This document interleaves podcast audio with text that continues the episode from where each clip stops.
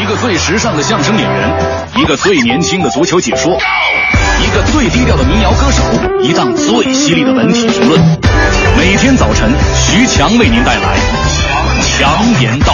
今日文娱知多少？欢迎收听强言道。大家好，我是徐强。近日，《人民日报》发文称，去年被偷四十五亿票房，电影局将严整电影市场。文章，也许你有过这样的经历：明明去看的是 A 影片，可电影票上却写着 B 影片，或是手写票，偷漏瞒报票房，影片倒放录放，影院放映质量不高。针对这些当前电影市场存在的种种乱象，国家新闻出版广电总局电影局十二日在京举行了二零一六年全国电影市场管理工作会议，在重拳整治。之下，中国电影在新的一年会有更惊艳的表现吗？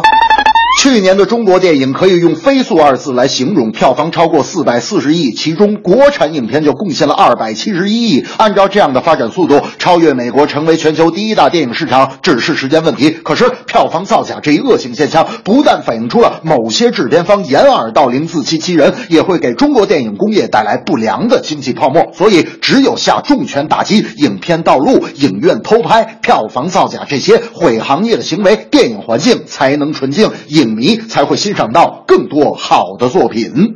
昨天我派大明去买电影票，回来我就跟他急了。我说：“大明，你有病吧？咱们买的是半夜场啊，人那么少，你为什么非要选俩角落的座位？而且咱们中间还隔着两个座。”大明很严肃地说：“强子是这样的，在我买电影票的时候呢，前面有对年轻男女，他们选的就是角落里咱们中间隔着的那俩座位。我这个人你又不是不知道，喜欢热闹又怕他们无聊，想陪着他们一起看。”我说：“哦，我明白了。”你陪着他们看电影我陪你当电灯泡。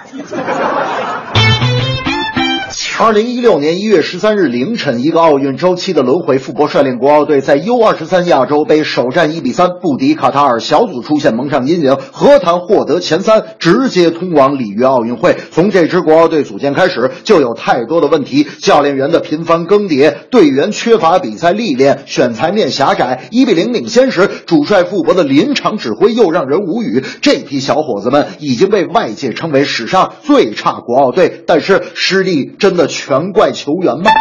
在我看来，至少上半场傅博的战术安排是成功的。不成功的是，他对卡塔尔人的整体实力以及国奥队的控球能力还是没有判断清楚。同时，通过这场失利，我们也严肃地意识到，好球员与是不是留洋、是不是海归没有什么关系，并且有个问题对于中国队已经无法回避，那就是九三九五这批球员已经远远落后于亚洲一流水平。国奥队的失败，只能说中国足球还在为战略布局上的接连失误而买单。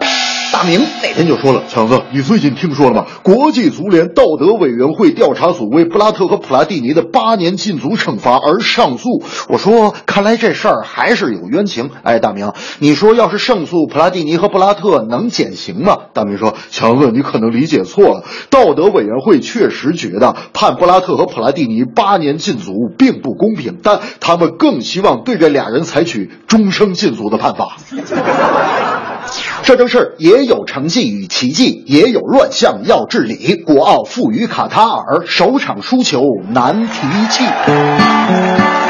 后台导播要打击，虚报票房坏风气。电影乱象中全治理。国奥对手战实力，看清眼前的问题。